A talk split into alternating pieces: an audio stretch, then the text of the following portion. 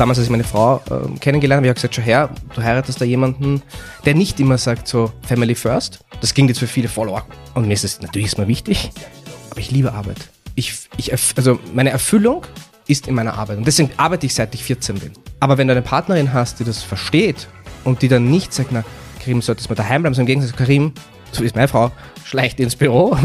Damit du wieder glücklich bist. Genau, ja. dann ist es okay. Stell dir vor, du bist eine der besten Personen, wenn es um das Thema Digitalmarketing geht, wenn es um das Thema E-Sports geht. Stell dir vor, du hast bei großen globalen Brands gearbeitet, wie bei Red Bull. Du hast mit den größten Sportlern zusammengearbeitet, um Brands noch mehr aufzubauen. Stell dir vor, du könntest alles danach machen, bei noch größeren Brands arbeiten, aber du entschließt dich dazu, etwas für die Jugend zu machen, und zwar für den Bereich Bildung. Stell dir vor, du nimmst all dein Wissen, welches du am freien Markt äh, irgendwie gelernt hast, und setzt es ein fürs Bildungswesen. Und genau das hat Karim Saad gemacht. Er hat aktuell eine der erfolgreichsten Apps in Österreich zum Thema Wie lerne ich Mathe? Einen der erfolgreichsten Channels im Bereich TikTok, wenn nicht sogar den stärksten aktuell. Und er hat all sein Wissen und seine Erfahrungen seines Lebens hergenommen, um im Bildungsbereich Dinge in Ordnung zu bekommen, die sonst die Gesellschaft oder die Politik nicht schafft. Ich habe mit ihm darüber gesprochen, was es heißt, den eigenen Weg zu gehen, gegen große Widerstände zu kämpfen, was es auch bedeutet, als Ausländer oder jemand mit einer dunklen Hautfarbe zu bestehen, aber was es eben auch heißt, ähm, einfach zu erfahren, wie schön es ist, Menschen zu helfen, gerade jungen Personen und wie man in dieser Startup- und Social-Media-Kultur sich selber nicht verliert. Viel Spaß mit der Folge.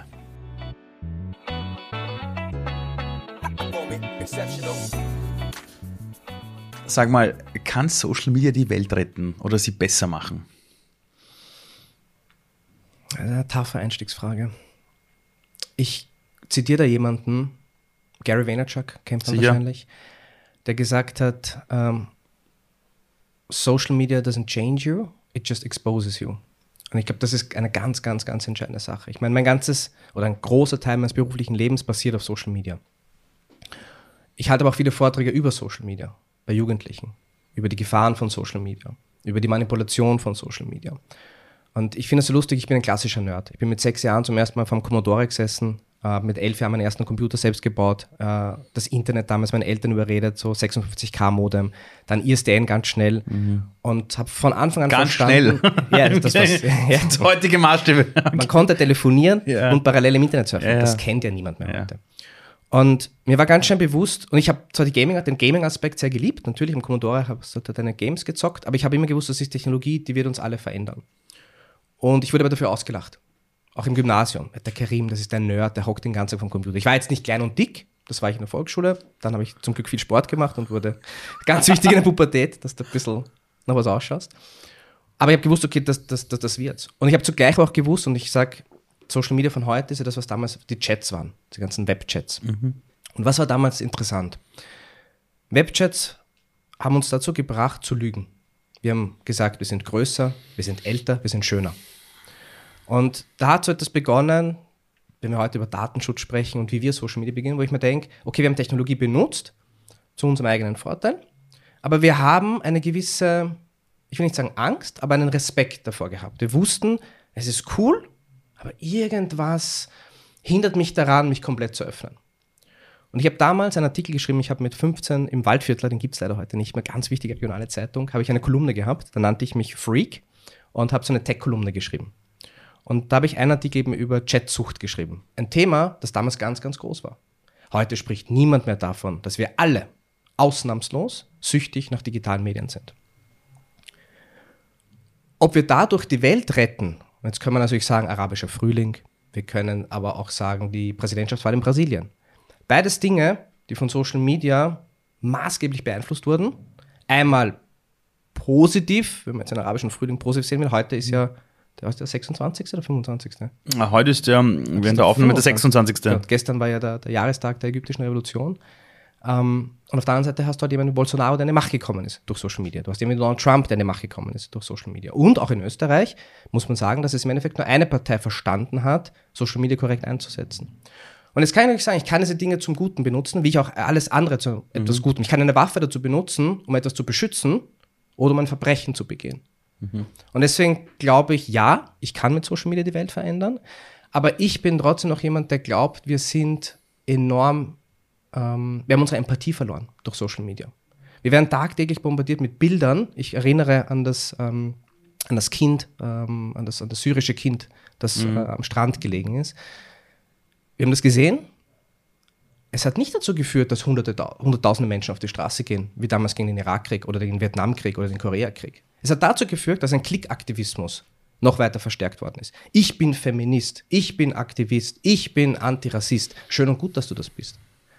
Aber was ist die Realität? Welche Inhalte transportierst du? Und wenn wir uns dann anschauen, welche Inhalte transportiert werden auf Social Media, dann ist es ja gar nicht so, dass es keine guten Inhalte gibt. Aber die Algorithmen sorgen ja eher für eine Wohlfühlatmosphäre auf Social Media. Und ich verstehe das, es ist mein Brot. Ich weiß, warum ein Algorithmus so denkt. Der will dich halt, natürlich, ich will ja jetzt nicht mit lauter Rechten in meinem Feed zu tun haben, mhm. sondern ich will halt mit, ja, den, den, den, den, den, den Happy äh, äh, Hippies äh, zu tun haben oder was auch immer. Aber ich bin da mittlerweile viel, viel, viel pessimistischer, muss ich sagen. Und ich bin ein enormer, also ich, ich setze mich sehr, sehr intensiv mit Technologie zusammen, mit KI und ich finde das alles, ich finde Elon Musk super. Ich finde die alle großartig, diese Menschen. Ähm, aber es hat alles Downsides. Und ich glaube halt, dass wir derzeit auf etwas zustoß, äh, zusteuern, das höchst problematisch ist. Ich habe dich kennengelernt vor vielen Jahren, da warst du, ich weiß nicht, ob man das jetzt nennen darf, du warst bei Red Bull und mhm. du warst damals, glaube ich, für, für E-Gaming verantwortlich. Ich glaube damals, ich weiß nicht mehr, ich glaube, ja. Du hast mir damals erzählt, du hast äh, den coolsten Job irgendwie der Welt. Du hast mhm. ja damals sogar mit einem extrem bekannten Fußballer zu tun gehabt. Wer war das? Neymar Junior. Und mit dem hast du wirklich zu tun gehabt. Genau, also er stand einen halben Meter vor mir. Ich habe ihn, ich konnte nicht mit ihm reden, weil er konnte kein Englisch. Sein Vater hat übersetzt. Okay, aber? Ähm, aber es war ein unglaubliches Bild. Also wir haben, also wieder ganz kurz, ich habe, äh, wann war das? 2000, ähm, 2012. Ja, das nach Salzburg äh, umgezogen, also von Wien nach Salzburg gegangen für Red Bull und hatte die Aufgabe, die Themen Games, zu Beginn eher nur Gaming und dann später E-Sports redaktionell aufzubauen. Also Kanäle aufzubauen, bei einer Marke wie Red Bull. Und ich fand das extremst inspirierend, weil Red Bull ist so, jemand springt aus dem Flugzeug ohne Fallschirm. Travis Pastrana, das ist so Red Bull. Und dann habe ich gesagt, na na, wir schaffen das mit Gaming. Wir werden Gaming an die Spitze führen von Red Bull. Und wir haben das geschafft. Wir haben innerhalb von einem Jahr den größten redaktionellen Channel aufgebaut auf redbull.com. Ähm, nicht nur ich alleine, sondern wir haben einen großartigen Chef. Ich sage immer, der Christoph von damals, das ist für mich einer meiner wichtigsten Mentoren gewesen. Okay. Ähm, Falls du gerade zuhörst oder zusiehst, Grüße. Ja, es ist, also er war wirklich einer, der so verständnisvoll war und der ganz genau wusste, auch wenn ich etwas nicht gesagt habe, wie es mir geht, was ich brauche und wie ich besser werde. Und das, das ist der perfekte Chef oder die perfekte Chefin. Und habe das eben begonnen damals und was mich fasziniert hat, war diese No-Failure-Policy, würde ich sagen, bei Red Bull. Also dieses, Karim, probier mal, was soll denn schiefgehen? Du hast ein Budget, du gibst dein Bestes, du musst das jetzt natürlich verantworten im Sinne von, was du damit machst, aber wenn das nachvollziehbar ist, ist es okay. Und nach vielen, vielen, also nach den ersten eineinhalb Jahren war es halt eher so redaktionell, also eher Text und Bild. Und dann habe ich gesagt, ich würde gerne eine Videoserie starten. Und ich habe die dann genannt Reality Check. Und die Idee war, die Elemente Gaming und Entertainment mit der Welt von Red Bull, also dieser Sportwelt zu verknüpfen. Und habe dann ein paar Ideen gehabt. Und das erste war so einen jungen Gamer, der war ursprünglich ein Racer, also der hat so ein äh, Trackmania, glaube ich, hat er damals gespielt. Also das war so eine Art Rennspiel am Computer. Genau, genau, genau, mhm. genau. Und ich habe gesagt, hey, wäre doch voll cool, wenn der gegen einen echten Rennfahrer auf der Konsole antritt, aber dann auch auf der Rennstrecke. Das war ah, so das ah, erste Video. Sie okay. sind zuerst auf der Playstation gegeneinander in Grid auf, angetreten, auch auf dem Red Bull Ring in der Steiermark. Und dann habe ich sie beide in ein Auto gesetzt. Und das Witzige war, dass. Auch am Red Bull Ring, in ein echtes Rennauto. Und alles eins zu eins. Also im Game war es der Red Bull Ring mit dem KTM Crossbow. Okay. Und auf der Rennstrecke war es der echte Red Bull Ring und der KTM Crossbow. Der KTM Crossbow ist, für die, die es nicht kennen, ein Auto. Ja, aber es ist eine Art so ein Go-Kart, das sehr, sehr schnell fährt. Also so okay. 210 okay. Spitze. Okay. Ähm, schon heftig, das Ding. Ja. Ähm, und der Junge war in der Lage, ich glaube, er war 17, ist noch nie vor einem Rennwagen gesessen. Sondern nur am Computer. Nur am Computer. Hat sich diesen Rennwagen gesessen. Er hat eine Stunde bekommen, um sich einzufahren natürlich. Aber es ist schon, also das, ich bin auch mitgefahren mit diesem Wagen. Das ist absurd. Du liegst auf der Straße und fährst in eine Kurve. Und ich bin mit Bernhard Auinger gefahren, ehemaliger Formel 3000 Fahrer. Der Typ bremst ja nicht. Also der fährt ja mit 100, keine Ahnung, 60 in so eine Kurve rein. Und du weißt einfach, okay, du steigst jetzt ein, du genießt das, weil du darfst nicht drüber nachdenken, was da gerade passiert. Und das ist ja noch langsam. Also wenn ich es mit Formel 1 vergleiche, sind die 210 km/h noch ja, langsam. Ja. Aber wie gesagt, das ist halt, du liegst einfach auf der Straße. Und der Junge war aber in der Lage, diesen Vorsprung, den er auf der Playstation herausfahren konnte, der war zwar minimal, den hat er auf der echten Rennstrecke nicht verloren. Und so, wie gesagt, die Zeiten zusammengesetzt hat der Junge gewonnen. Und das war so das erste Video. Wahnsinn. Und es war so, okay, das ist richtig nice. Und dann habe ich gesagt, okay, ich habe einen Traum. Ich will Und ich bin ein unfassbar leidenschaftlicher Fußballfanatiker. Also ich ja. bin mal nach London geflogen, 22 Stunden, um ein Fußballspiel zu sehen. Ich bin hingeflogen, ins Stadion, ins Hotel zwei Stunden und wieder zurückgeflogen. Ich war. Freak! Ich, nein, nein, ich war einmal, weil ich wollte mir das einfach geben, mit den Ultras von Galatasaray mhm. in einem Champions League-Spiel in London. Mit, Wahnsinn. Wahnsinn. Ich war, glaube ich, der erste Nicht-Türke, der mit ihnen mitfliegen durfte. Ja, okay. Das war absurd genial einfach. Aber ich, ich liebe diese, dieses Kollektiv und ich weiß, man kann über Fußball sehr viel sagen. Es gibt den Nationalismus, es gibt viele, viele Elemente, die, die mhm. sicher nicht cool sind. Aber dieses Kollektiv im Sinne von, wir vergessen für einen Moment, für diese 90 Minuten, egal ob ich schwarz bin Alle oder Probleme. weiß, ob ich mhm. Christ, Muslim Alles. oder Atheist bin, wir sind jetzt GRK-Fans. Wir sind jetzt genau. Red Bull Salzburg-Fans. Ja. Das ist irre. Also das ist ein, vor allem für einen Menschen wie mich, der das weiß, was es bedeutet, anders zu sein, mhm. ist es großartig. Und gerade ich bin halt ein großer GRK-Fan. Und die GRK-Fans sind jetzt nicht unbedingt die, die, linkesten Fans der Welt, würde mhm. ich sagen. Aber wenn ich da drin stehe, dann ist es so. Egal. Da steht der Nazi neben dir. Ja, aber wie kamst du gesagt. zu Neymar? Und dann habe ich gesagt, okay, Red Bull hat ja damals, als Neymar 17 war, äh, Neymar schon als Talent entdeckt und im Endeffekt pre-signed. Also Red Bull hatte so Athletenverträge mit, mit, mit mhm. großartigen Sportlern und Sportlerinnen. Und Neymar war einfach von Anfang an eben ein, ein, ein Aushängeschild für sie. Und dadurch hat es sich ermöglicht, dass ich mit ihm Videos machen konnte. Also er hatte so drei Werbedeals, glaube ich, im Jahr, die er okay. machen musste mit Red Bull. Okay. Die sind alle gefloppt bis jetzt. Also die waren alle so solala. Also so Neymar macht so, so eine Gabelgeschichte und eine Nesca macht einen Donut rund um ihn. Ist cool, interessiert aber niemanden. Oder hat halt niemand interessiert. Und dann sind wir mal gesessen mit dem Team und gesagt, okay, wir müssen irgendwas finden. Erstmal, wie kriegen wir den Neymar? Es hat ungefähr ein Jahr gedauert, um ihn zu kriegen. Und dann ist er plötzlich halt vor mir gestanden. Er ist halt eingeflogen worden, Red Bull Arena Salzburg, äh, Glesheimer Allee, steht Urgeil. der Typ neben mir und steigt mit seiner Entourage aus dem Flugzeug aus, steht in einer Pelzjacke da, die wahrscheinlich, ich werde niemals so viel Geld verdienen, um mir diese Pelzjacke leisten okay. zu können. Und schaut mich nur an. Und ich schaue ihn an und sage so, schau her, du bist eine Stunde zu spät. Hast du, ja, ja. das war das Erste, was du ja, gesagt natürlich. hast? Natürlich, ich habe gesagt, Alter, ich warte jetzt eine Stunde auf dich. Ich habe es nett formuliert, ich, gesagt, ich warte eine Stunde. Warum? Ja, ich war noch Go-Kart fahren. Sag ich, okay, gut. Dann bitte.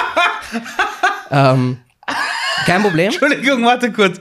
Du bist eine Stunde zu spät, ich bin Go-Kart fahren. Okay, gut. mein, ist okay. Ich meine, vielleicht der darf das, ja? Ja, vielleicht okay. war er noch nie in seinem Leben Go-Kart fahren. Ich, meine, ja. ich weiß, Go-Kart fahren ist äußerst emotional. Kann ich mir nicht vorstellen, dass es woanders nicht geht, aber okay. Er war Go-Kart fahren. Dann kommt er ins Stadion und bei diesem Video, und ich habe gesagt, okay, wir brauchen eine Story, die irgendwie speziell ist. Und ich habe davor ein Video gemacht mit einem jungen Burschen, Hakim Mastur mit 16 Jahren, größte Fußballtalent aller Zeiten. Ist für eine halbe Million damals vom AC Mailand gekauft worden.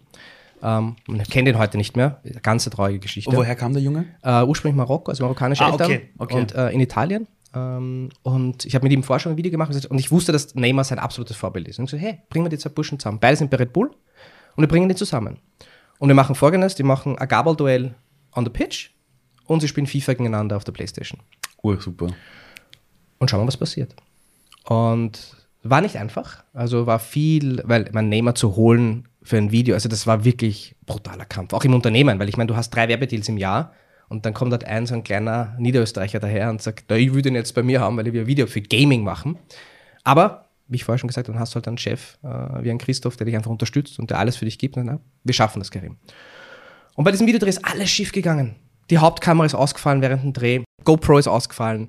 Ähm, der Nehmer, während sie dieses Gabelduell gehabt haben, fangt der Nehmer den Ball und sagt, mir ist zu kalt und geht hinein. Und ich schaue ihn an und sage so, was ist denn jetzt los? Ja, also sein Vater ist ja sein, sein Manager, sagt so, na, es ist ihm zu kalt, wir gehen hinein. Gut, dann gehen wir hinein.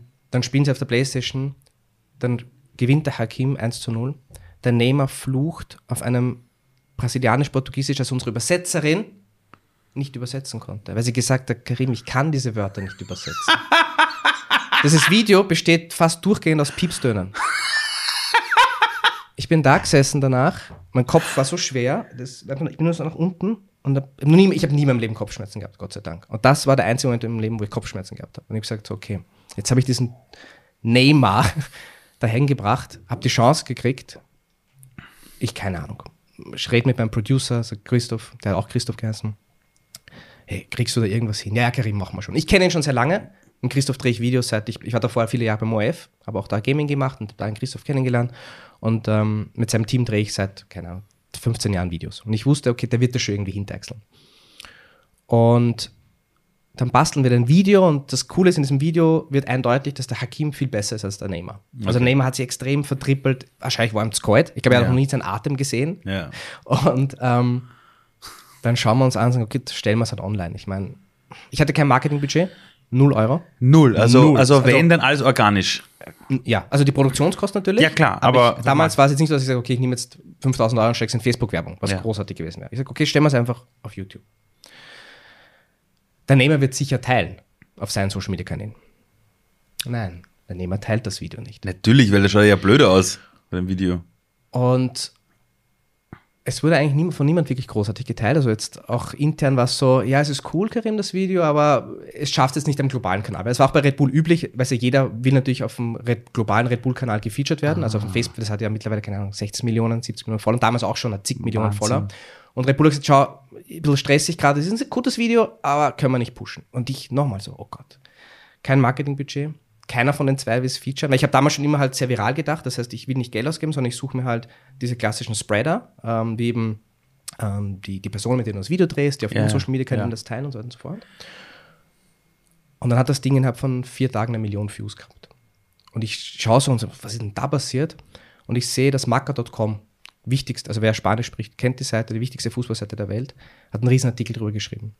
Und dann, das Highlight war einfach, als der, ich, ich werde es nie merken, entweder Daily Mirror oder Daily, eins von diesen Tabloids in den UK, wow. titelt auf der Sportseite, Neymar got outskilled by a kid. Und der Rest ist Geschichte. Wahnsinn. Und der Moment, also das ist bis heute einfach Goosebump-Moment, weil na, sogar ich habe jetzt gerade gerne. Du bist einfach so, also du bist, du bist am Ende. Du bist wirklich am Ende. Du weißt, es ist alles schief gegangen. Was Du hast also all deine Ersparnisse ausgegeben und stehst jetzt mit deiner Unterhosen auf der Straße und sagst so, was mache ich jetzt? Und dann passiert so etwas. Und dann erkennst du aber, dass es nicht von irgendwo kommt. Das war kein Zufall, dass diese Dinge passiert sind. Das war Team-Effort, das war der Glaube an etwas, zu sagen, okay, wir kriegen das hin. Wurscht, was ist, wir kriegen das hin. Und dann war das am Ende des Jahres das größte Red Bull-Video auf YouTube. Äh, organisch. Äh, mittlerweile steht es bei, keine Ahnung, 14 Millionen oder so, schätze ich mal. Ähm, war dann Eurosport darüber berichtet. Ist aber einfach die ganze Welt darüber berichtet. Und du hast dich zurückgelehnt und ich war halt dann der Neymar-Guy. Und das war für mich halt so, wow. Aber, und das finde ich auch ganz interessant, Erfolg bringt halt auch immer viel Neid. Und den Genuss dieses Erfolges, der ist oft nur ganz, ganz kurz. Und deswegen und das muss ich mir immer wieder selbst einreden, weil ich predige das immer, wenn mich jemand fragt. Es ist der Weg. Und das klingt extrem pathetisch. Es ist immer das der Prozess. Pur. Es ist immer der Prozess und der Aber Weg. es ist nicht immer. das Ziel. Ne, never. Du erreichst das Ziel und du fällst in ein Loch. Ich weiß. Weil du wirst es nicht wiederholen. Ich weiß. Also den Neymar-Deal habe ich nie wieder wiederholen können ja, in meinem Leben. Ich habe viele andere Erfolge, aber mhm. diesen Neymar-Deal, das werde ich nie vermuten. Enjoy the process. Kann und genieß die Kopfschmerzen. Mhm. Genieß die, die Wut in dir, dass alles mhm. schiefgegangen ist. Mhm. Weil du wirst es danach bereuen, weil du glaubst, du erreichst etwas im Leben und wie lange, genauso wenn ich irgendwo was gewinne, wie lange stehe ich da mit meiner Goldmedaille vom Protest? Ja, ich weiß. Danach fällst du in ein Loch. Ja. Klar, die Leute, ja, aber du verdienst so viel Geld, vergisst es. Also mhm. zu glauben, dass diese Leute, schau, ich habe mit extrem vielen sehr, sehr erfolgreichen Sportlern in meinem Leben zu tun gehabt. Mhm. Mit kanadischen Eishockey-Kapitän. Schau, wir sind nach Kanada geflogen für ein Video. Wir wollten NHL, also das Game NHL eben bewerben. Und ich habe mir jemanden geholt, ähm, der hat damals in Toronto gespielt und war eben Kapitän der kanadischen Eishockeymannschaft. Der Typ ist kommen in seinem Ferrari und auch eine Stunde zu spät. war er auch Go-Kart fahren? Im Ferrari? der war, der war, ja, das ist nicht, wo er war. Kommt zu mir, äh, macht so einen, seinen Kofferraum vom Ferrari auf, nimmt die Tasche raus, kommt halt rein. Und so ein typischer, also du merkst, in seinem Kopf ist einfach nur ein Puck. Der geht hin und her. Also. Sonst nichts. Ja. Und das ist, das beherrscht aber perfekt. Und er setzt sich hin und fängt zum Fluch, fängt plötzlich so out of nowhere zum Fluch rein. Was ist denn jetzt los? Ich habe meine Eislaufschuhe vergessen. Sag ich, du kommst zu einem Videodreh, du bist Eishockeyspieler. Du kommst zu einem Videodreh und du hast deine Eislaufschuhe vergessen. Und jetzt kommt aber der Höhepunkt der Geschichte. Nein, nein, ich hab's nicht vergessen, sondern der, der es mir normal in die Taschen gibt, hat es in die Taschen gegeben. Und da war so ein Moment, wo ich dachte so, okay, bin ich froh, dass ich kein Profisportler geworden Also, das war wieder so ein Moment, und nicht alle Profisportler sind so schon klar, aber da war wieder so ein Moment, wo ich dachte so, all der Ruhm, all der, also das war so eine, so eine, es ist eine Art, das kannst du nicht erfinden. Es ist eine Entkopplung vom echten Leben irgendwie. Ja. Es ist so eine komplette Entkopplung Sitcom von, von ganz normalen Problemen des Lebens. Ja, ja genau. Ähm, die halt extrem aber, weird aber sind. was mich interessiert ist, ich meine, du hast, was ich dich kennengelernt habe, einen Job gehabt, den wollten alle irgendwie haben. Also jeder, der irgendwas im Digitalbereich gemacht hat, der hätte gesagt, Alter, genau das will ich. Ich will zu einer der größten Brands, das ist halt Red Bull. Ja? Also Ja. wenn du dir ansiehst, äh, die ganzen Absolventen von den Wirtschaftsunis, wer sind die beliebtesten Arbeitgeber, ist Red Bull schon immer oben. Ja? Die wollen da immer Genau. irgendwie hin. So. Dann sagt, dann, dann sagt jeder, ich möchte im digitalen Marketing Dinge probieren dürfen. Das durftest du. Äh, jeder sagt, am liebsten hätte ich die geilsten Testimonials. Hattest du. Mhm. Jetzt hast du ein Startup gegründet, das mit TikTok versucht, die Welt von Jugendlichen zum Besseren zu verändern, weil sie de facto am Ende des Tages zu etwas eigentlich sehr langweiligem in den Köpfen der Menschen wie Mathe hingeführt werden zu kurz, äh, über Kurzvideos, die auf TikTok sind. Äh, bereust du den Schritt, dass du irgendwann mal aus diversen Gründen gesagt hast, du bist nicht mehr bei Red Bull, du gehst nicht mehr in diese Welt, sondern du willst was im Bildungsbereich machen und dafür all deine Erfahrungen aus Social Media nutzen? Ich meine, muss dazu sagen, da ist natürlich viel passiert noch zwischen Neymar-Video und Gründung von Class Ninjas. Ja, ja, klar, da klar. liegen viele Jahre dazwischen.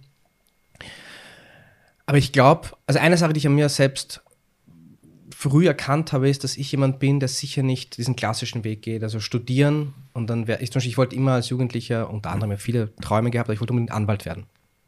Wolltest Anwalt werden? Ja, ja das war damals gab es nicht Suits, sondern damals gab es Boston Legal im Fernsehen. ja, ja, ja, ja. ja. Und das wollte ich halt werden.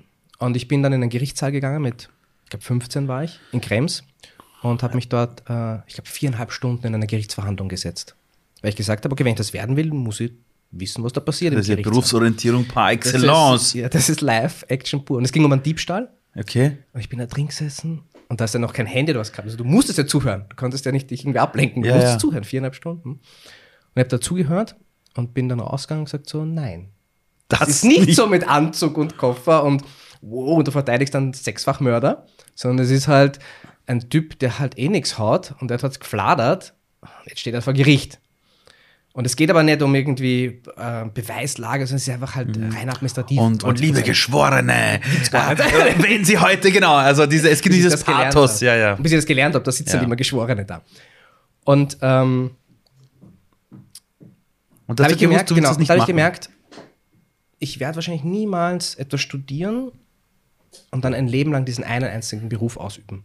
Ich bin jemand, der oftmals so nach drei Jahren immer wieder in so ein kurzes Loch fällt, Mhm. weil ich zwei, also ich bin meistens zwei Jahre extremst begeistert von etwas, Mhm. gebe alles. Also ich bin definitiv ein Workaholic, aber ich finde diesen Begriff doof, weil äh, auch damals, als ich meine Frau äh, kennengelernt habe, habe ich auch gesagt, schau her, du heiratest da jemanden, der nicht immer sagt so Family First. Das klingt jetzt für viele Follower, was wie kannst du sagen Family Es ist First? ehrlich. Aber es das- ist extrem ehrlich. Aber ich finde das so, ich bin keiner, der sagt Family First und dann das nicht erfüllen kann.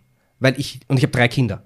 Ähm, und ich schreibe ja auch viel, also ich habe auch viel geschrieben, vor allem über meine Tochter. Ähm, und mir ist es natürlich ist mir wichtig, aber ich liebe Arbeit. Ich, ich, also meine Erfüllung ist in meiner Arbeit. Und deswegen arbeite ich seit ich 14 bin. Alter, mir geht's genauso. Das verstehen die wenigsten. Das kann, ich glaube auch, es ist schwer für viele zu weil die meisten, auch wenn ich jetzt zum Beispiel Leute rekrutiere für mein Unternehmen und dann über Live-Work, und ich versuche alles. In meiner Firma kannst du alles machen. Du kannst vier Stunden untertags in die Sauna gehen. Interessiert mich nicht, solange du deinen Job machst. Aber ich bin nicht so. Ich habe jetzt wieder eine Woche hinter mir, ich bin extremst K.O. Ähm, ich will die Stunden noch gar nicht mehr zählen, weil mir geht es auch nicht um die Stunden. Und mir geht es auch nicht, ich brauche auch keinen Ratschlag von jemandem, na Karim, du musst auf dir aufpassen, Work-Life-Balance. Schau, du verstehst nicht. Ich sage nicht, dass es nicht anstrengend ist. Und ich weiß auch, dass man in Richtung Burn ist. Ich bin ja nicht doof. Ähm, aber meine größte Gefahr, und das habe ich einmal gehabt bei meinem ersten Unternehmen, müssen wir jetzt auch nicht äh, erwähnen, aber da hatte ich zum ersten Mal ein sogenanntes Bore-out. Das ist ja auch ein Phänomen, über das ganz wenig gesprochen wird. Wenn du einfach merkst, deine Arbeit erfüllt dich nicht mehr. Und für mich ist das einer der die größten Ängste, die ich habe im Leben. Wenn ich nichts mehr finde, arbeitstechnisch, was mich erfüllen kann. Das kann ich gut verstehen. Und manche mögen das jetzt komisch finden, dass man aber du bist ein Familienmensch und so weiter und so fort. Ähm, aber wenn du eine Partnerin hast, die das versteht und die dann nicht sagt, na, Karim, solltest mal daheim bleiben, sondern im Gegensatz, Karim, so ist meine Frau, schleicht ins Büro. Damit du wieder glücklich bist, genau, ja. dann ist es okay. Und da brauchen wir auch nicht ja. bewerten. Also kann man, während Leute bewerten, aber es interessiert mich null. Einen großen Dank an unsere Frauen, weil ich habe Gott sei Dank auch so eine Frau in meinem Leben gefunden. Geht ja anders nicht. Hey, Alter, das geht gar nicht anders. Und, und meine Frau sagt auch ab und zu, du bist gerade so unausgeglichen. Weißt was? Ja. Gehört ins Büro. Ja, oh, Nimm dir genau. so viel Zeit, wie du willst, ja. Und, und, aber so ein Mensch wie du, ja, der so viel verschiedene Dinge tut. Mhm. Ich meine, ich habe dich damals kennengelernt und dann war eine Zeit lang Pause und dann habe ich so mitbekommen, du gründest jetzt ein Startup, das Jugendlichen am Ende des Tages hilft mit Nachhilfe. Du nutzt äh, die neuesten Kanäle, wie in diesem Fall TikTok, ja. um denen zu helfen, ja, ja. Um, um auch Kinder quasi abzuholen und ein, all das, was du gelernt hast über Social Media, wie man Informationen wirklich verpackt, zu nutzen für das Thema Bildung. Und ich ja. finde das Thema Bildung, äh, jetzt kann man mich steinigen, das System, wie wir Bildung leben, klassisch, ja, mhm. in der Breite, das, also wir wissen, It mhm. has failed mhm. for the future.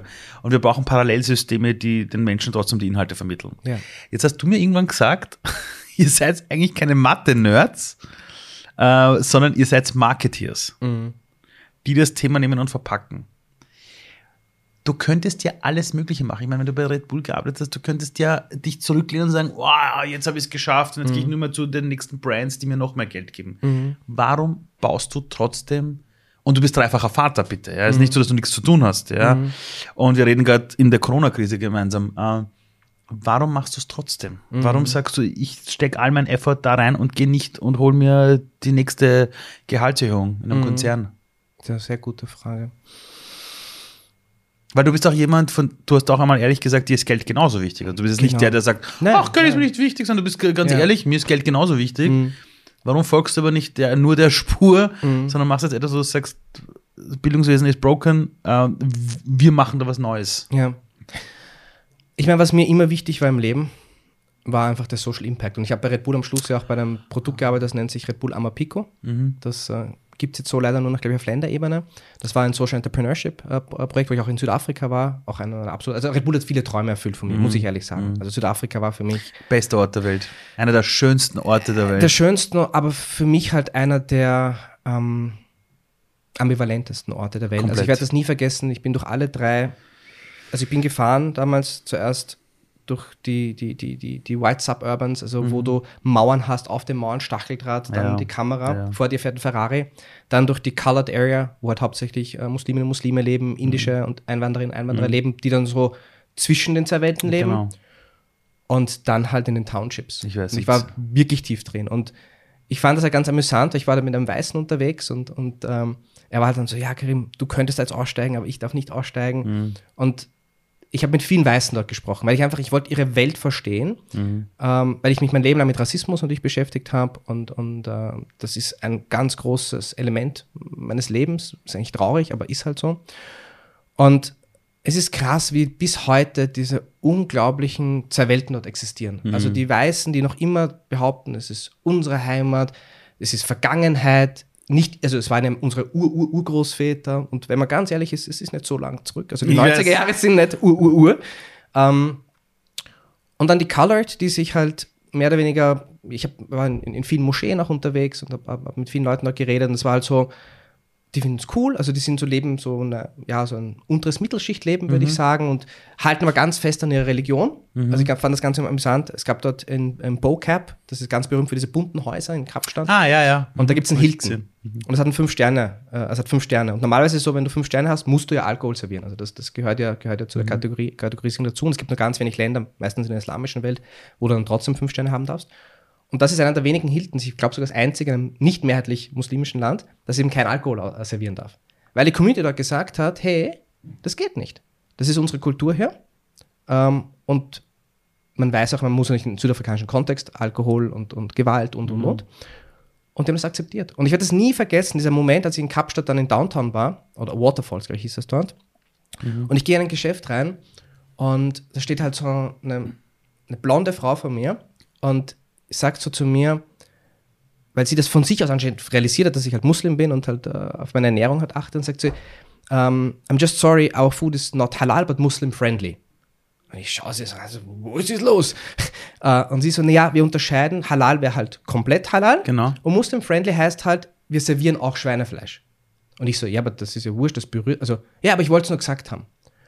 Und da war dann wieder so, wow bis wir da, also bis bei so einem Moment, bis ich so etwas in meinem eigenen Land erleben ja, darf, bis wir das hier. Das wären nicht mal meine Enkelkinder. ja, ja, Ganz ehrlich. Ja. Na, halal, was willst du halal? Na, das ist ein ziemliches meins eher. Moment, wo ich dachte, so ein Land mit, mit dieser Geschichte und auch immer mit dieser Ambivalenz, aber dann mit so einer Offenheit und so einer Natürlichkeit der, der Diversitätsunterstützung und dieser Forcierung. Es ist völlig normal, Und du kannst mir die, und wenn du jemanden ansprichst, weiß die Person, was halal und was nicht halal bedeutet. Ähm, das, das fand ich halt ganz, ganz, ganz spannend. Aber vielleicht zurück, weil ich glaube, eingangs ging eher so, warum halt nicht Red Bull geblieben? Und ja, und, und, und warum nicht diesem klassischen Pfad gefolgt, dass du dann irgendwann Marketingleiter bist einer großen internationalen Brand, sondern sagst, hey, ich nehme mein ganzes Know-how, ich nehme Leute, nehme die Möglichkeit, wir machen was für Jugendliche. Genau. Und mir ist ja eh schon erwähnt, also wie gesagt, wirklich dieser Social Impact. Also ich habe gemerkt, ich bin jemand und ich, mir geht es nicht darum, mich da zu stilisieren und zu sagen, na, ich tue Gutes und rede drüber, mhm. weil ich glaube, es ist ganz wichtig, also to do good and to talk about it ist eine Sache. Ich, ja. ich finde das nicht verwerflich. Ich finde das auch in unserer Gesellschaft oft weird, dass man dann immer gleich sagt, na, der sagt jetzt nur, dass er gespendet hat, damit was. Ja, ich und? Weiß. Aber er hat gespendet. Ja. Und was hast halt du? doch deinen Mund. Ja, ja, ja. ja, Okay. Also dieses, man, das lieben wir natürlich gleich auch, speziell äh, in Österreich, dieses Bewerten anderer. Voll. Das, das ist, oder wenn jemand am Boden liegt, nochmal hintreten. Aber ich kann ja auch Gutes tun und nicht drüber sprechen. Ob ich das, also für welchen Weg ich mich entscheide, ist meine Entscheidung. Aber in dem Fall jetzt ist es einfach ein Teil der Geschichte, die ich jetzt erzähle. Deswegen, ähm, ich habe gemerkt, ich kann ohne das nicht. Also mir ist Geld wichtig und ich bin keiner, der Aber sagt. Aber du willst so, diesen Social Impact haben. Oh, genau, dieser Social Impact kann sehr breit sein. Also auch im Gaming, muss ich ehrlich sagen, habe ich auch Bereiche gefunden, wo ich junge Menschen glücklich machen konnte. Also diesen Burschen, den ich diesen Traum, also Hakim, den ich den Traum erfüllen konnte, gegen nicht nur Neymar kennenzulernen, sondern mit ihm Fußball zu spielen, mit ihnen auch zu besiegen das ist Impact.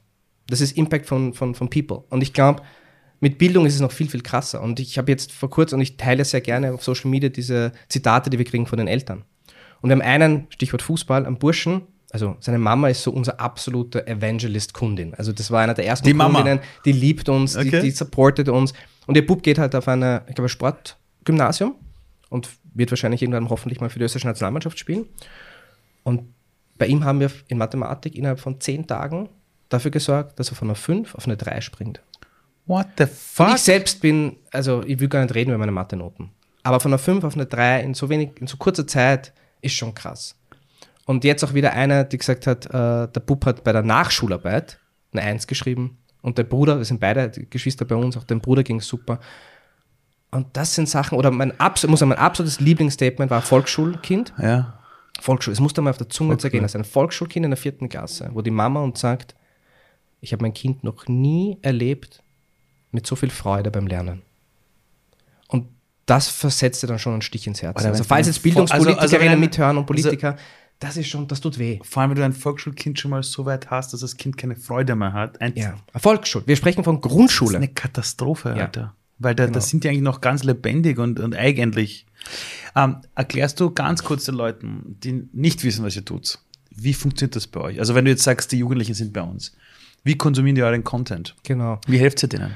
Ursprünglich, also Classninja ist ursprünglich eine Lern-App gewesen für Unterstufe, also NMS und AHS Unterstufengymnasium mit Lernvideos. Wir haben einen Ninja erfunden, einen ethnienlosen und geschlechtslosen Ninja, Ninja, der auch in seiner Sprache komplett geschlechtsneutral ist. Auch eine Sache, Alter, das ist total ja. Total abgesperrt. Naja, es ist, es ist brutal schwer, möchte ich dazu sagen. Es ist also schwer. Skripte zu schreiben, die, also wo, wo, wir, wo wir streiten, ob wir das Wort Mann, also mit einem ja, N, ja. ob wir dieses Wort einsetzen. Setzen wir nicht ein. Also so arg sind wir. Mhm. Aber weil es uns wichtig ist und weil wir enorm hohe Werte haben in unserem Unternehmen. Wir hätten auch sagen können, wir benutzen Fäkalsprache, weil das mhm. funktioniert. Und das macht unsere Konkurrenz auch. Und mhm. ist okay. Wir tun es nicht. Wir sagen, wir haben eine Verantwortung für teilweise elfjährige Kinder. Mhm. Ich will nicht, dass die das SCH-Wort oder das F-Wort benutzen. Mhm. Will ich nicht. Mhm. Ich will nicht, dass meine eigenen Kinder das benutzen. Mhm. Warum soll ich es machen? Nur weil ich damit vielleicht erfolgreicher bin? Oder mehr Reichweite kriegen. Mhm, wäre ich. Es gibt, da können wir eh dann noch bei TikTok sprechen, was ich machen könnte, mhm. um erfolgreicher zu werden. Das tun wir aber nicht. Weil wir glauben, also mir geht es darum, diese Verantwortung wahrzunehmen. Ich habe kein Recht, so tief in die äh, Erziehung dieser Kinder einzugreifen sondern ich versuche, dass die Kids besser Mathe lernen. Das war eben der Lern-App zu Beginn. Und dann haben wir sehr schnell verstanden, okay, die Lern-App ist cool, aber wir müssen viel, viel mehr auf Social Media machen. Waren zuerst auf Instagram sehr erfolgreich. Ähm, dann kam TikTok. Das hänge ich vielleicht hinten dran, weil das ist eine längere Geschichte. Und das dritte, was wir jetzt anbieten, ist eine ganz klassische Online-Nachhilfe. Also wirklich eins zu eins über Webcam. Du sagst, okay, du buchst dir drei, vier, 15 Stunden und wir machen dann eins zu eins Sessions, die derzeit enorm erfolgreich sind. Also vor allem, was mich so, mich so freut, ist, dass die Erfolgsquote so unglaublich hoch ist. Ähm, Im Skalieren wird das schwierig sein, weil derzeit haben wir absolutes Traumteam an Lehrerinnen. Das werden wir nicht aufrechterhalten können, wenn wir jetzt Tausende, Zweitausende Lehrerinnen einstellen. Das wird Wart irgendwann. Ab. Das könnte ein Belief sein. Wart aber ab. wer weiß. Ich, also ich kenne, also ich versuche optimistisch zu bleiben. Ja, ja, voll. Ähm, ja, okay. Und aber welche Menschen schon TikTok und TikTok ist halt wirklich das, was uns unterscheidet. Und auch, da sprechen wir nicht nur von Bildungsstartups. Also wir sind die Nummer eins in Österreich als Brand. Wir sind größer als Red Bull, wir sind größer als McDonalds. Ja, wie viele, kannst du äh, Zahlen sagen? Wir hatten, gestern, bevor ich ins Bett gegangen bin, hatten wir 234.000 Follower. Ja. Und in der Früh hatten wir 267.000 Follower. Das ist ein Zug äh, von über 30.000 Irgend sowas. Weil irgendein Video wieder, wir haben, das Video hieß Trick 17, hat 6 Millionen Views in drei Wochen. Was? Ähm, 6 wir, Millionen? Alter, das ist, fast ganz Österreich. Das stimmt, aber es ist klein für uns. Unser größtes ist 21 Millionen, glaube ich, wenn ich mich nicht Was? Ja, ja. Äh, aber das ist TikTok, das ist nicht so schlimm. Also ich habe viele Millionen Videos auf TikTok. Und damit braucht man sich auch nicht brüsten. Ich finde es so witzig, wenn Leute noch immer so fasziniert sind, weil wenn man den Algorithmus ja, aber, aber dahinter versteht, sind Menschen, die das sehen. Das finde ich so geil. Fall. Klammern wir jetzt mal so ein bisschen Click-Farming. Ja, ja, okay. Aber natürlich, es sind schon gewaltige Summen an Menschen. Okay. Ähm, die das sehen auf alle Fälle mal und dann natürlich auch viel interagieren. Also zum Beispiel jetzt auch äh, bei den Videos, wo du dann halt tausende Kommentare hast, dann mhm. weißt du, okay, das sind unique people. Also tausende das ist dann schon Kommentare. Spannend. Ja, das ist. Zum Thema Mathe. Ja, ja, ja, ja. Alter, willst alles verarschen? Möglich. Nein, das ist alles möglich. Das ist alles möglich. Gut, und die, und die entdecken euch zum Beispiel jetzt auf TikTok, finden das cool und dann entdecken sie die Nachhilfemöglichkeiten. Genau, jein. Also ich, da muss man ganz ehrlich sein, das ist halt das unsere größte Schwierigkeit und unsere größte Herausforderung in unserem Unternehmen. Wir haben, und da bin ich halt auch wieder durch die Red Bull-Schule gegangen, das liebe ich so sehr. Red Bull hat immer definiert die Brand Love und die Product Love. Die Brand Love und Product Weil ich kann Love. Red Bull lieben, kann aber das Getränk nicht trinken. Gibt es viele Menschen. Stimmt. Viele. Kann sein. Ich liebe das Fußballteam, ich liebe die Formel 1, ich liebe die Attitude ich von Red Bull. Ich weiß schon. Aber ja, ich niemals ein Getränk anfassen. Ah. Das heißt. Ah, warte mal, das erklärt aber gerade vieles, weil ich habe mir immer oft gedacht, wie kannst du, weiß nicht, zu dem Ding sagen, das mag ich nicht, aber das mögen. Und da gibt es wirklich diese Unterscheidung. Ja, das ist ein Dilemma, natürlich. Und genau in dem gleichen, ich finde es auch amüsant, dass ich genau mit meiner Firma jetzt in diesem gleichen Dilemma stehe. Ich meine, Red Bull hat das Dilemma ein bisschen weniger problematisch, aber bei uns ist auch so, wir haben einen unfassbaren Brand aufgebaut. Wenn du jemanden, also unsere TikTokerin wird auf der, die kann, die wird teilweise gefilmt, während sie isst in einem Restaurant, vor dem Lockdown natürlich. Ähm, die Wirklich? wird erkannt auf der Straße. Also die ist Actress of Fame. Ich persönlich werde erkannt auf der Straße. Ich mache Fotos im, im, im, darf man Schuhgeschäfte sagen? Du, du kannst Im, sagen, was du willst. Wir haben da jetzt Im Humanik, im Europark in Salzburg, kommen zwei Kids zu mir, ganz langsam, du bist doch der von. Und ich so, Entschuldigung, dann die Mama ist hergekommen. Die Mama ist hergekommen, hat gesagt, mich so angetippt und gesagt, meine Kinder kennen sie. Und ich so, was ist los? Wer bin ich denn? Du bist ja auf TikTok. Ich habe auf einer Humanik Flyer Autogramm gegeben. Es ist eine absurde Welt. es, ist, es, ist, wirklich eine absurde Welt. Um, ähm, aber ich finde das so amüsant, weil diese Kinder haben geleuchtet, als ob sie einen Fußballer sehen. Wahnsinn. Und wer bin ich? Ich bin ein 40-jähriger Digital Papa, der ja. die Welt rettet für Kinder, uh, ja. Und, und um, ähm, das heißt, das ist Bekanntheit die haben wir, die ist super, die ist okay, super. Okay. Aber das in eine Product Love zu konvertieren und wirklich Kohle zu machen im Bildungssektor, da tun wir uns halt sehr Also wirklich etwas Gutes zu tun und zu sagen, wir wollen Geld verdienen, um das Ding noch weiter zu treiben. Ja, das, das genau. ist ja eine Sache, die ist nicht aus. Okay, aber da brauchst du auch die Product Love. Okay. Und das war am Anfang mit der App ganz schwierig, weil bei der App war das Problem, das war einer meiner vielen, vielen Fehler, die ich begangen habe, ist, ich habe mich zu sehr auf dieses Unterstufending fixiert, weil ich dachte, okay, lass mal die Oberstufe weg, die ist zu kompliziert. Aber in der Oberstufe hast du es doch eher mit Erwachsenen zu tun. Mhm. Ein zwölfjähriges Kind geht nicht heim und sagt, Mama, Mama, kaufst du im App Store eine Nachhilfestunde. Mhm. Macht da kein Kind. Um, ähm, und deswegen haben wir dieses Nachhilfeprodukt eingeführt, weil wir sagen, okay, jetzt können wir mit den Eltern reden und wir erweitern jetzt auch die App natürlich. Aber das war ganz, ganz wichtig. Und jetzt kann man auch sagen, ja, aber das ist ja logisch. Sicher ist es logisch. Mhm. Aber in dem Moment dachte ich, wir können über Merchandise vielleicht Geld verdienen. Hat alles nicht geklappt. Was auf TikTok passiert, ist ein Phänomen. Ich kann dir auch ganz ehrlich sagen, ich weiß nicht, ob ich es reproduzieren kann. Ich konnte es, ich habe jetzt mehrere TikTok-Kanäle aufgebaut. Mein größter hat eine Viertelmillion Follower, ähm, mein zweitgrößter hat 140k und mein kleinster hat 30k. Ich weiß schon ein bisschen, wie es funktioniert, TikTok. Aber es ist ein ganz eigenes Phänomen. Und mein Lieblingsbeispiel an TikTok ist ein Video, das hat knapp eine Million Views. Das war als damals der Sturm, ich werde es mir nie merken, ob es Sabina oder Sabrina geheißen hat, ich glaube Sabina. Und unsere Creatorin ist einen Gang entlang gegangen in unserem Büro.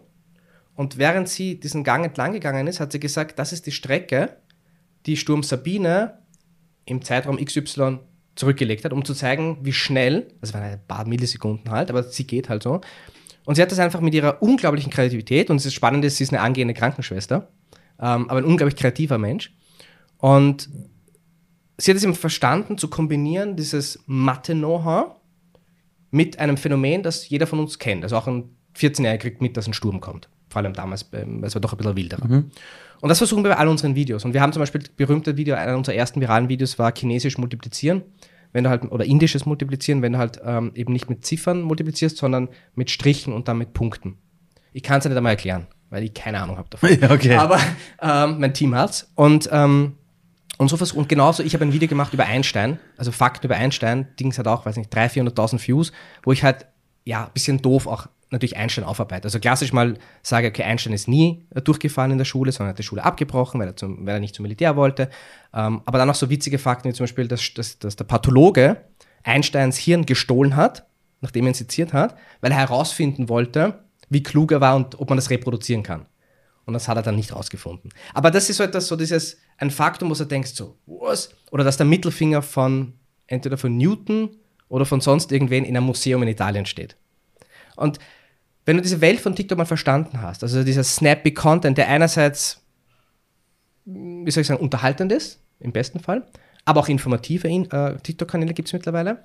Oder, und das ist jetzt wieder, bringt mich ein bisschen zur Moralfrage zurück, es gibt natürlich auch das TikTok, wo es um ganz andere Dinge geht. Wir sprechen hier von einer Zielgruppe, die pubertär und präpubertär ist. Mhm. Und wir wissen alle, was in dem Alter das Wichtigste ist im Leben. Mhm. Es ist nicht Schule. Na. Und es sind alle die Eltern und es ist eine einzige Sache und es ist dein Körper. Und das ist halt wieder, weil ich auch vorher schon gesagt habe, Social Media. Also das, diese Sexualisierung, mhm. die auf TikTok passiert, Auch auf Instagram. Mich. Instagram ist eine Sache, mhm. aber das, was du auf TikTok siehst, wo die Trends ja auch, also diese Musikstücke, ja, ja bewusst in Bezug auf ja, Sexualisierung der Inhalte geht, und dann mein Sohn sagt, ja Papa, ich würde aber auch gerne deine Videos sehen. Ähm, und ich sage, okay, mein Video kann ich dir zeigen, aber ich kann dich nicht mit neun Jahren diese App browsen lassen. Ja. Es geht nicht. Du siehst auf dieser App Sachen, wo es dir alles raushaut. Ich weiß. Das sind elfjährige Mädchen, die tanzen und du verstehst es nicht. Ja. Und das hat nichts mit Freiheit zu tun. Das ist mhm. höchst problematisch. Ja. Aber es ist jetzt auch für die, die gerade zuhören, da geht es nicht um normales Tanzen, Nein, sondern da geht es also, um Moves, wo du früher in, ein, in einen Club gegangen bist, wo man erst ab 21 reinkommt genau. und ja, also. Und das ist halt, und die Frage ist nochmal, das bringt mich wieder zurück zu dem, was macht das mit unserer Gesellschaft? Mhm. Also wir setzen da die Altersgrenzen für Dinge herab, wo ein Kind noch eigentlich ganz andere Sorgen haben muss. Also wo ein Kind sich ja selbst entwickelt, sich selbst mhm. kennenlernt. Sich selbst und wir setzen jetzt schon an Sex in den Mittelpunkt ihres Lebens. Weil die wissen, wenn ich ein Video mache, wo ich Bauch zeige, wo ich halt diese mhm, Moves mhm, mache, dann kriegt ja. das Views. Ja, klar. Und deswegen sage ich halt immer, es hat immer alles seine Downsides. Und ja, ich könnte für mein Business das brutal ausnutzen. Mhm. Aber da muss ich halt dann wissen, kann ich mir in den Spiegel schauen jeden Tag.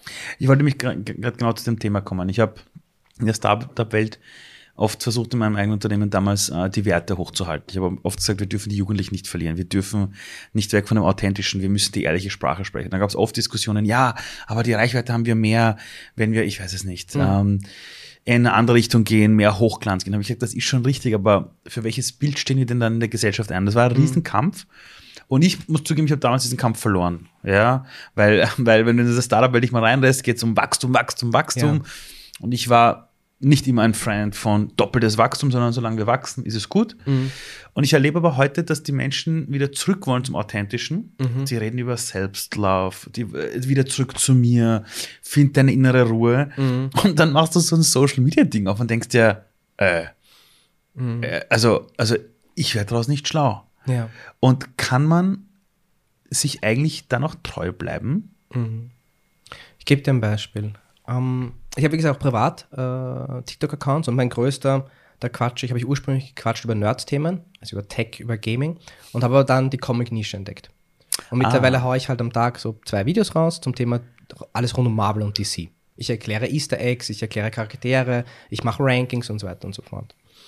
Und da sind viele Videos viral gegangen. Also ich habe, was ich, was den Account groß gemacht hat, waren solche Fights zwischen DC und Marvel. Das heißt, ich lasse zum Beispiel Batman gegen Iron Man antreten. Wie? Also ich habe Kategorien. Ich sage zum Beispiel, okay, äh, fangen wir an bei der Stärke. Batman hat ein Stärkelevel von XY und so weiter. Und ich vergleiche das halt einfach. Und ah, die Kids fallen halt voll rein, fallen, fallen voll rein. Und ich habe halt auch so ähnlich wie hier halt so eine, so eine Stellage mit meinen Figuren. Ich bin ein ziemlicher Figuren-Nerd ähm, und hat super funktioniert. Und dann gibt es halt so Videos, wo ich halt so sage, unbekanntes Wissen. Also das weißt du nicht über. Und die Comic-Welt ist eine ziemlich kranke Welt. Also höchster Respekt an Joy Siegel und, und, und, und Stan Lee und, und Jack Kirby und diese Leute. Das sind die Leute, die, die diese die Comics gemacht gezeichnet haben. Gezeichnet haben, mhm. genau. Äh, Post, also nach dem Zweiten Weltkrieg. Diese, diese, diese, auch diese Migranten, äh, äh, Migrantinnen-Families kommen oder aus diesen Familien kommen. Und da waren schon viele krank, also tief sexistisch natürlich. Also ein, eine Wonder Woman von damals schaut anders aus. Man ist heute noch immer natürlich auch mhm. wenig begleitet, aber damals noch ganz anders und, und tief sexistisch natürlich, auch äh, teilweise äh, rassistisch ähm, und, und sehr, sehr krank. Also in der Comicwelt darf alles. Also dort habe ich wirklich, ich habe noch nie irgendein Thema, wo du dir sagen würdest, das würde, du würdest nicht mehr trauen, den Mund aufzumachen. In der Comicwelt ist es passiert. Jetzt könnte ich natürlich sagen, ich nehme genau das, die fünf kranksten Dinge, die in der Comic und, und, und zelebriere dieses Grausige. Ah. Dann wird das funktionieren, hundertprozentig. Und da ist halt diese Frage, die du dann einfach als, in dem Fall als Creator stellen musst. Mache ich das jetzt wegen dem Fame? Mhm. Und ich bin da wirklich ein, also für mich sind Werte sehr, sehr wichtig im Leben. Also ich lasse mich durch meine Werte leiten mag man mir vorwerfen, weiß ich nicht, äh, oder viele, ich glaube, dass es bei vielen ja so nicht mehr gibt, also eher die Attitudes in Richtung äh, Leben und Leben lassen und, und, und das ist ja auch alles okay, muss ja jeder für sich entscheiden. Aber ich bin jemand, ich brauche meine, meine Werte und, und, und, und ich, ich liebe meine Werte äh, für mich. Ich zwinge dir niemanden auf. Und ich kann das dann nicht. Und ich fange da wirklich bei, also noch so klein, wo man denkt, okay, also eben auch sexuelle Content, äh, Inhalte, mhm. wo man denkt, okay, ich könnte das jetzt bringen. Das Sexleben von Batman zum Beispiel. Mhm. Aber was habe ich davon? Okay, das mhm. Video hat er dann 70, 80, 90.000 Views, aber das bin nicht ich. Und ich glaube, das muss halt, das muss man halt sich selbst fragen, wenn man eben Content erstellt. Bin ich das? Und wenn du das bist, okay, dann, dann push es. Oder auch, will ich das unterstützen? Und das muss eh jeder individuell entscheiden, weil TikTok ist wurscht. Also TikTok sagt, okay, gut, du machst das, was du machen willst. Es ist ja auch die, sag ich mal, die, die, ähm, die Politik im Sinne von mit Inhalten umzugehen, mhm. ist sicher lockerer auf TikTok als mhm. auf Instagram. Da ist Facebook als Unternehmen, egal was man Facebook alles vorwerfen möchte, aber da ist Facebook sicherlich strenger mhm. äh, und auch Google. Äh, und TikTok ist halt noch lockerer, weiß ich auch natürlich logisch, Wachstumsphase, alles geht.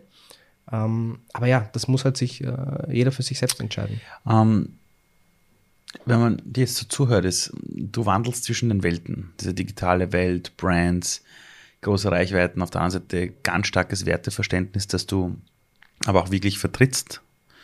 Ähm, ist das alles auch dem geschuldet, wie du selbst aufgewachsen bist? Also wenn man dich jetzt ansieht, würde man sagen, das ist jetzt kein echter Österreicher. Mhm. Und ich habe dich vorher gefragt, bist du geboren? Und du hast gesagt, Krems. Also mhm. Österreich, ja, Niederösterreich. Mhm.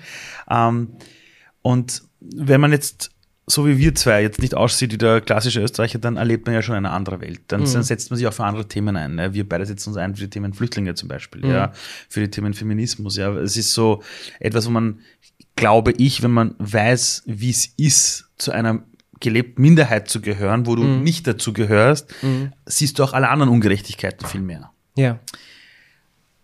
Ist das etwas, was auch aus, also diese Erfahrungen aus dem Privaten, waren die dafür ausschlaggebend, wie du heute Dinge angehst auch? Mhm.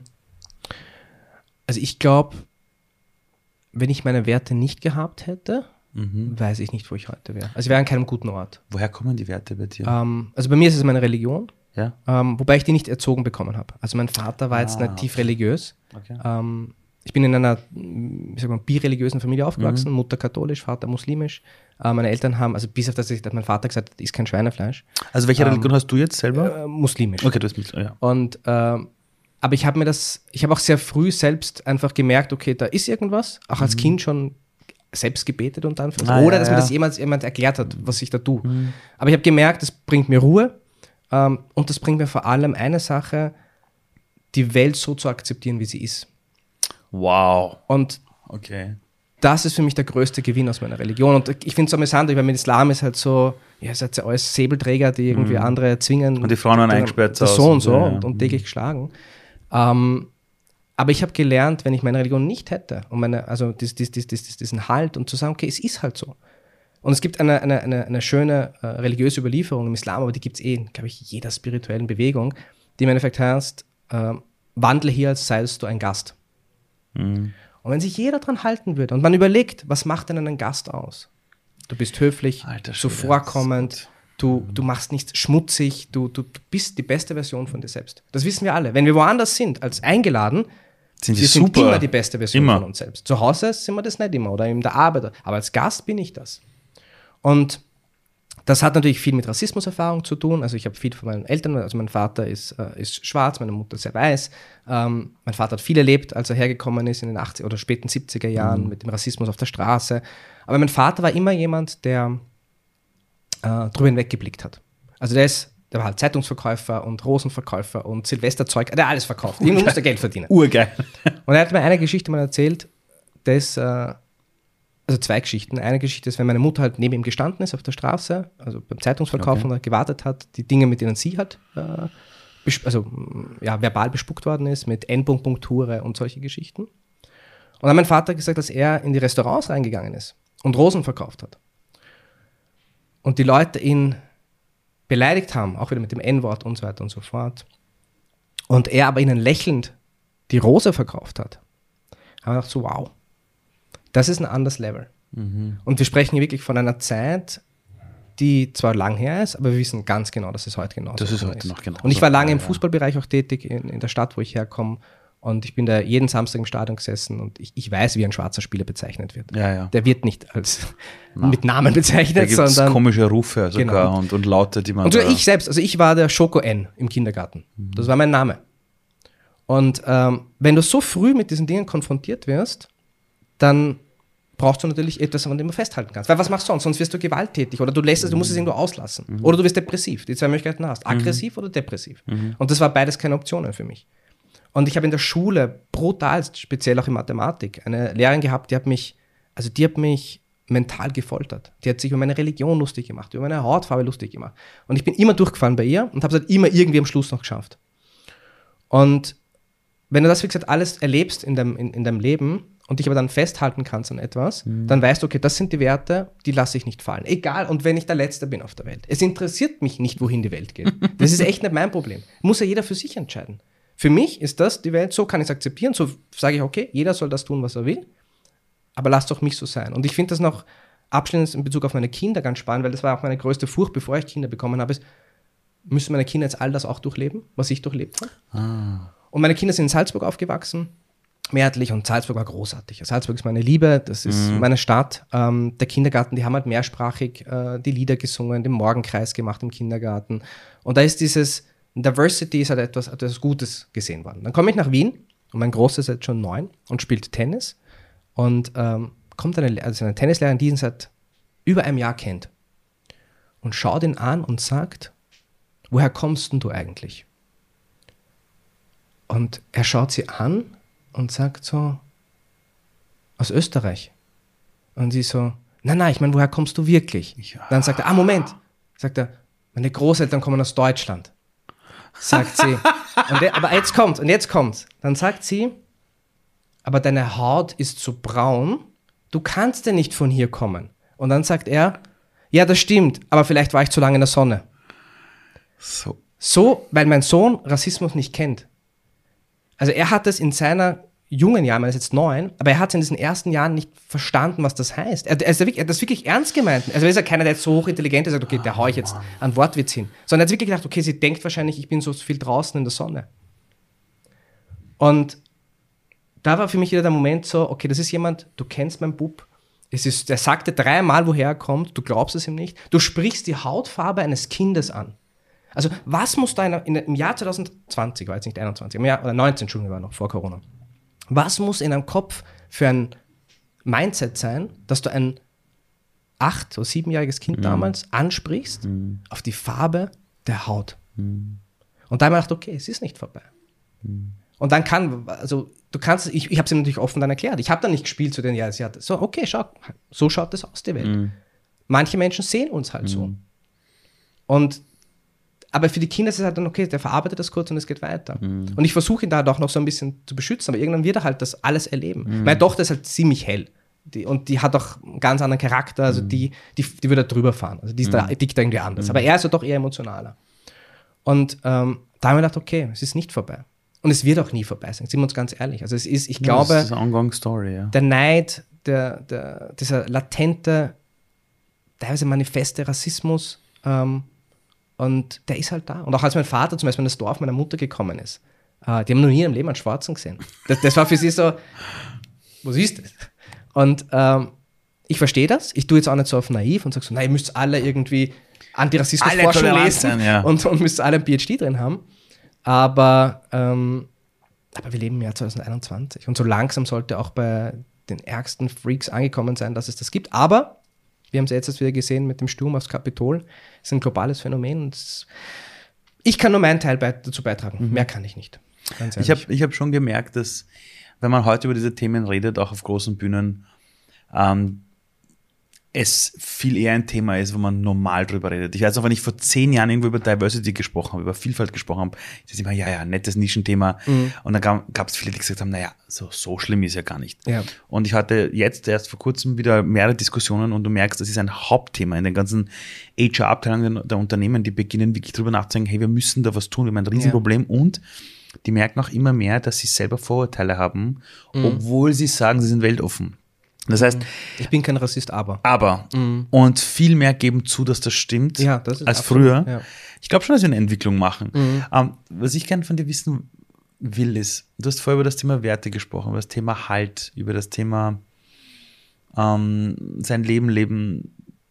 Und du hast gesagt, so wie du aufgewachsen bist, hätte es zwei Optionen gegeben. Die Aggression, also der Schritt nach vor. Mhm. Oder die Depression, sich zurückzuziehen und sagen, ich bin dumm, es liegt alles an mir und du hast dich dafür entschieden, ein Leben zu leben, wo du Leitplanken hast. Du hast das Werte genannt. Wir erleben aber jetzt aktuell eine Welt, aber wir diese Corona-Kiste irgendwie haben ähm, und sich die Leute ständig versuchen, neu zu definieren, was ein gutes Leben eigentlich ist. Mhm. Wie, und was ist denn ein gutes Leben oder ein gelungenes Leben, auch in Zeiten wie diesen? Ich glaube, es ist viel gelungener gelungener, als wir alle glauben. Ich glaube, gerade wir hier in Österreich sollten dankbar sein für das, was wir haben. Wir sollten verstehen, dass die Welt halt nicht nur eine Achterbahnfahrt, Achterbahnfahrt nach oben ist. Es geht auch mal nach unten. Die Prüfung, die wir jetzt alle erleben müssen, auch auf dem globalen Spektrum, sicher, ist nicht einfach und ich verstehe, dass es auch, also vor allem, was mich halt äußerst beunruhigt, sind äh, vor allem die, die, die Zahlen der häuslichen Gewalt. War eine logische Konsequenz natürlich. Ähm, ähm, und das, das sind alles Probleme. Aber ich glaube, wenn wir alle drüber nachdenken, was wir eigentlich, vor allem jetzt hier in der westlichen Hemisphäre, was wir eigentlich alles haben, dann führen wir eigentlich alle doch ein ziemlich glückliches Leben. Also ich glaube, logisch, wir sind in einem kapitalistischen System, wir, wir drängen nach mehr, auch ich, das, das ist, glaube ich, halt in uns drin, hier, vor allem in diesem System, das ist auch in Ordnung, auch das muss jeder für sich entscheiden. Aber ich glaube, wenn ich den Schritt zurück machen würde oder jeder Einzelne den Schritt zurück macht und dann mal kurz mal reflektiert, habe ich ein Dach über dem Kopf, habe ich Menschen, die mich lieben, habe ich die um mich, bin ich gesund, wenn ich die drei Sachen habe, okay, was zum Essen und zum Trinken, ähm, dann ist das, denke ich, schon ein, ein, schönes Leben. Es kann immer schöner werden, keine Frage. Aber ich glaube, wir sollten weggehen von diesem Ideal, so, so muss ein schönes Leben ausschauen, weil auch da trägt Social Media leider ganz, ganz viel mit. Mhm. Social Media predigt dir diesen rich Lifestyle und du musst mhm. travel the world und bla, bla, nur dann bist du glücklich. Das ist Blödsinn. Ähm, ich glaube, jeder weiß eh selbst, wenn er ganz, ganz ehrlich, er oder sie zu sich selbst ist, weiß man ganz genau, was einen glücklich macht. Das wird auch nicht jeden Tag so sein. Ich wache ja auch nicht jeden Tag auf und sage so, ja, ja, noch ein mhm. Tag. Es gibt Tage, okay, geh vorbei. Mhm. Ähm, aber ich glaube, Selbstreflexion. Ich glaube, wirklich zu verstehen, was haben wir eigentlich hier? Die Dankbarkeit. Äh, und da geht es mir nicht darum, ja, wir sind jetzt nicht ein Bürger. Ich will jetzt nicht, dass wir uns jetzt mit Syrien vergleichen. Um das geht es mir nicht. Mhm. Einfach nur um diese Selbstverständlichkeiten, die wir hier haben. Und einfach wirklich zu verstehen, dass wir hier alle eigentlich ein ziemlich, ziemlich gutes Leben führen, das uns eigentlich glücklich machen sollte. Es ist eigentlich traurig, wenn uns das Leben so nicht hundertprozentig glücklich macht, ähm, weil ich weiß nicht, was, was wollen wir denn noch mehr? Also es gibt immer Downs, ja. Auch, da, bin, also, da bin ich auch immer wieder natürlich drin, aber ich glaube, wenn man einen Schritt zurück macht und sagt so, hey, ich komme halt heim zu einer Familie, die gesund ist mhm. und wir können uns, also wir haben ein Dach über dem Kopf, sicher hätte ich auch nicht gerne eine größere Wohnung. Mhm. Klar, ich hätte auch gern noch, also man hat immer gern Wünsche. Mhm. Aber ich glaube, es ist wirklich, ist Dankbarkeit und Dankbarkeit und Selbstreflexion sollten eigentlich zu, zu diesem glücklichen Leben führen. Du hast drei Kinder und wir beide wissen, laut, laut ähm, biologischem mm, Zustand, den wir als Menschen haben, in 100 Jahren wird es uns beide nicht mehr geben. Ja. Vermutlich. Ähm, jetzt werden aber Menschen dann irgendwann über dich reden und sagen, hey, weißt du noch, ja, den habe ich damals keinen, geiler Typ. Zum Beispiel, die kommen zu einer Beerdigung, die freuen sich, weil sie sich zum Beispiel treffen, weil sie dich kannten, mhm. weil du viel inspiriert hast. Und dann redet man so über dich und sagt, mhm. hey, weißt du noch, ah, oder, oder, oder, Entschuldigung, woher kennen sie ihn eigentlich? Dann reden Leute über dich. Mhm. Was ist das, an was sich Leute bei dir zurückerinnern sollen? Um ganz ehrlich zu sein, ist mir viel, viel wichtiger, dass es Menschen gibt, denen ich geholfen habe, ohne dass sie es wissen.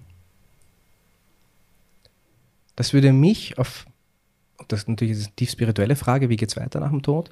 Aber aus meiner Perspektive würde mir das viel, viel mehr helfen, als die, die dort über meinem Grab stehen und über mich reden. Egal jetzt, ob sie Gutes oder, oder, oder Schlechtes reden. Das, ich weiß es auch nicht. Also natürlich, man kriegt viel mit äh, und man, man merkt immer wieder, was Leute über einen sagen und das äh, flattert dich irgendwie auch und, und gibt dir dieses, dieses schönes Gefühl. Aber ich bin kein Freund von diesem Gefühl, weil für mich das immer auch so eine Möglichkeit ist, in eine gewisse Arroganz und Eitelkeit zu fallen. Und deswegen versuche ich mich da eher zu distanzieren von diesen Sachen und eher wirklich versuchen, Menschen zu helfen, die das gar nicht wissen, dass ich ihnen geholfen habe, aber ich es für mich ins Grab nehme, wortwörtlich mhm. in dem Sinn und dann einfach weiß, klingt jetzt wie gesagt tief spirituell, aber einfach weiß, okay, ich habe da nicht nur denen geholfen, die jetzt oben stehen und um mich trauern, sondern so viel mehr Menschen.